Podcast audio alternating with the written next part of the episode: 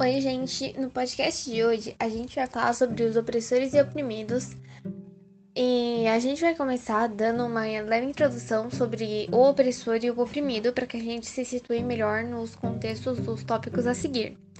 O opressor é aquele que se impõe ou impõe algo sobre alguém mais fraco, assim sendo prepotente e dominador de uma de suas características. Outras características que uma pessoa opressora pode ter são humilhar o oprimido, diminuir o oprimido, oprimir por si só, não permitir a livre manifestação do oprimido, ditar, obrigar ou forçar alguém a fazer algo, inseguro em relação a si mesmo, não ter confiança, né? Ser uma pessoa imatura, bastante teimosa, egoísta, controladora e geralmente vem acompanhado de tendências psicopatas e narcisista, além de inúmeras outras características que dependem de cada caso. Quando a gente pensa no opressor, a gente não pensa que ele é extremamente vulnerável e que tem problemas estruturais que fazem ele oprimir as outras pessoas. Mas a gente tem que prestar atenção nos diferentes tipos de opressores. Alguns começam a oprimir por um sentimento de inferioridade, por já terem sido oprimidos por alguma outra pessoa. Outros começam a oprimir por medo de se tornarem os oprimidos, por eles se sujeitarem a um ser, na visão deles, inferior a eles. Mas aí a gente tem que acompanhar em cada caso. A gente vai falar disso mais pra frente. Já o oprimido, ele é um indivíduo que foi humilhado ou obrigado a se sujeitar a algo, ou até mesmo dominado de uma forma mais violenta com brutalidade. Ou seja, essa pessoa, ela foi obrigada a fazer coisa que ela não queria fazer ou ela não pôde se manifestar de uma forma livre. É, as resultantes que essa pessoa sofreu, ela vai carregar pro resto da vida dela. Na maioria dos casos, essa pessoa desenvolve problemas psicológicos e reflete é, nas suas relações pro futuro, podendo repetir esses atos, se, tor se tornando opressor. Isso também é, se reflete é, podendo chegar é, comprometer a sua saúde física, por causa que a sua saúde mental já vai ser comprometida. Essa pessoa vai ficar com problemas psicológicos que nem se ela fizer a terapia todas as vezes da vida dela para sempre, ela talvez consiga se recuperar dos danos que ela sofreu. E chegando a casos muito extremos, ela pode ficar debilitada fisicamente também por ter sofrido uma agressão física do opressor.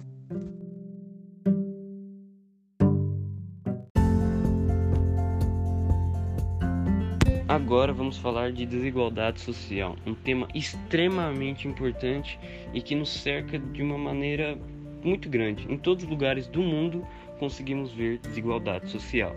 Ela impede que pessoas consigam melhorar suas qualidades de vida. Mas afinal, o que é exatamente desigualdade social? Bom, nada mais nada menos que a diferença de renda entre determinados grupos de pessoas.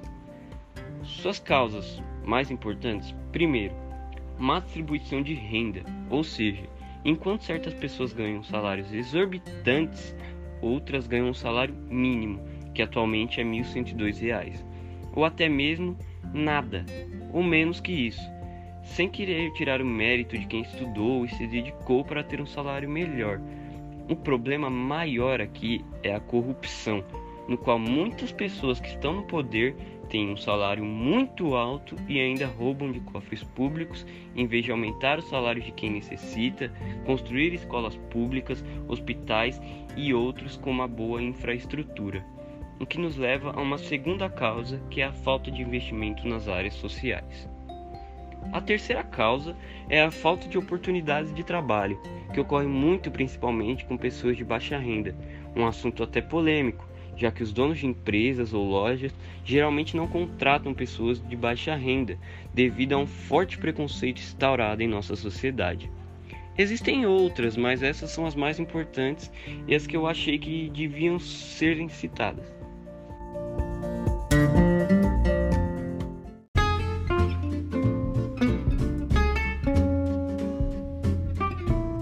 Agora eu vou falar, dar alguns exemplos de, de onde podemos ver ou encontrar desigualdade social.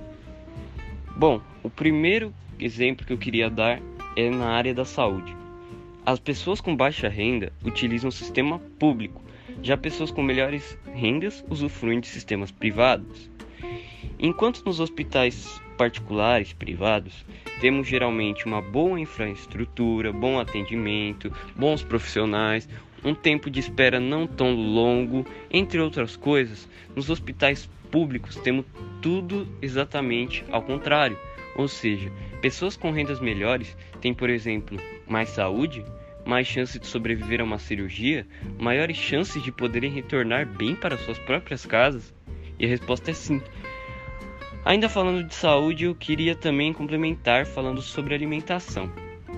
Comidas melhores, mais saudáveis, são em sua maior parte mais caras, enquanto os alimentos que nos fazem mal são mais baratos, na maioria das vezes.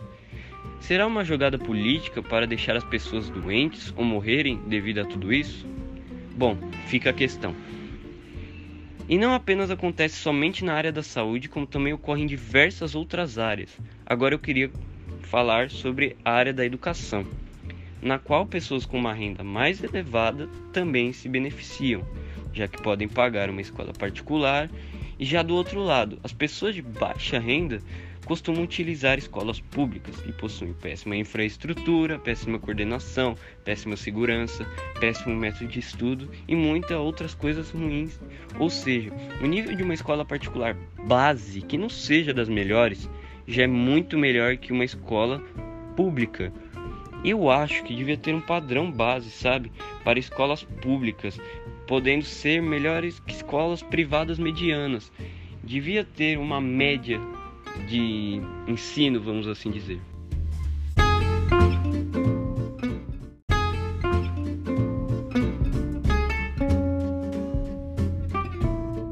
Agora vamos falar um pouco sobre desigualdade social na literatura. Já que uma das funções da literatura seja nos fazer refletir sobre determinados assuntos ao nosso redor, desigualdade social certamente está presente em muitos livros da literatura, tanto brasileira quanto estrangeira. Podemos citar livros, por exemplo, do autor Machado de Assis, que sempre de forma discreta ou indireta até mesmo bateu na tecla da desigualdade social, como na obra Memórias Póstumas de Brás Cuba, no qual o personagem reflete sobre todas as vantagens extravagantes que ele possuía quando era vivo. Isso ocorre em muitas outras obras do mesmo autor, como em Dom Casmurro e Quincas Borba, no qual os narradores personagens possuem boas condições financeiras, impondo sempre suas superioridades àqueles que não possuem uma condição tão boa. E com isso voltamos ao tema opressores e oprimidos.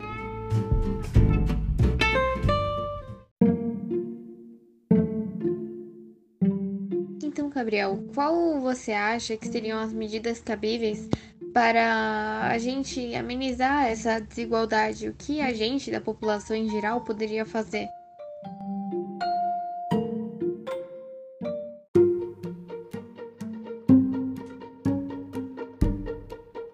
Júlia, para melhorar a desigualdade social, diminuí-la, a gente teria que ter um salário médio assim entre as pessoas, algo não tão grande, mas não tão baixo, sabe?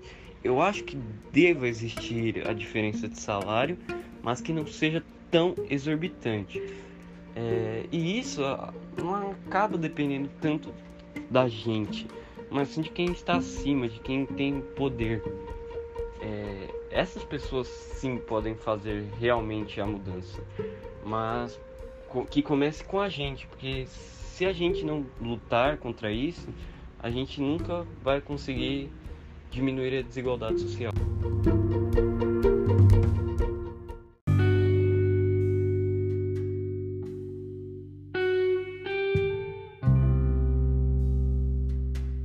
A próxima relação de opressor e oprimido que vamos falar é sobre o machismo. Ele é a ideologia de que o sexo masculino é superior ao feminino. O homem machista é aquele que se recusa a acreditar na igualdade de direitos e deveres entre os gêneros sexuais, favorecendo e enaltecendo o sexo masculino sobre o feminino. Infelizmente, a nossa sociedade é uma sociedade patriarcal que está impregnada com o machismo. Nesse cenário, a mulher é a oprimida e o homem o opressor. Podemos ficar citando inúmeros exemplos, mas todos já passaram ou viram alguém passar por isso. Como, por exemplo, quando uma mulher só consegue rejeitar de sair com um cara se fala que ela já tem namorado.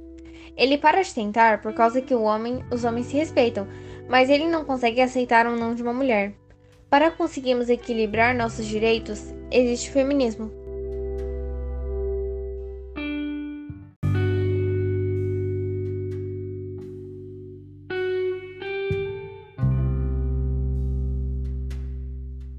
Feminismo é a ideologia que sustenta a igualdade política, social e econômica de ambos os sexos. É a luta para que possamos reduzir o machismo. Na literatura, podemos citar algumas obras literárias como O Mito da Beleza, por Naomi Wolf, Sejamos Todos Feministas, por Chimamanda, Esse Livro é Coisa de Mulher, por Maíra Medeiros, Pare de Se Odiar, por Alexandra Gurgel, Os Homens Explicam Tudo para Mim, da Rebecca Solnit, e Quem Tem Medo do Feminismo Negro, por Jamila Ribeiro. Esses livros são incríveis e fazem você refletir sobre a sua posição, seja ela de oprimido ou seja ela de opressor. Essas mulheres contam suas experiências como oprimidas. Cada uma é única, pois foram vividas de realidades diferentes, mas sofreram com o machismo, seja perdendo oportunidades por ser mulher ou por não ser ouvida.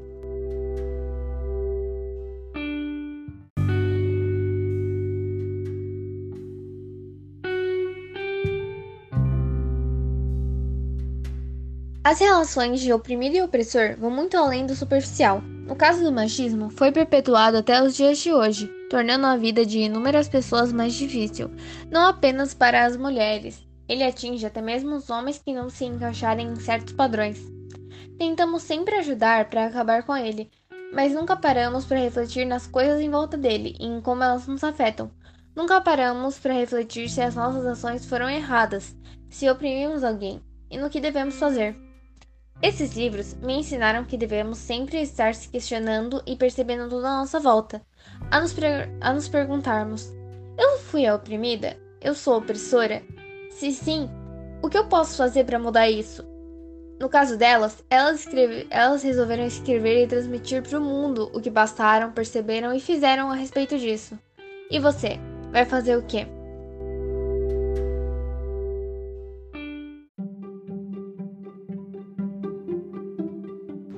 Então, Júlia, você acredita que seja possível extinguir o machismo da nossa sociedade?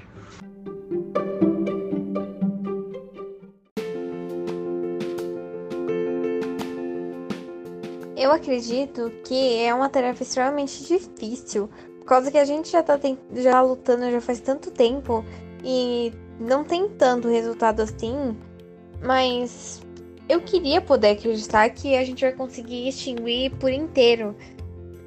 Mas eu acho que não é muito viável, por causa que vai demorar muito. Talvez eu nem seja viva quando isso começar a acontecer. Então é complicado.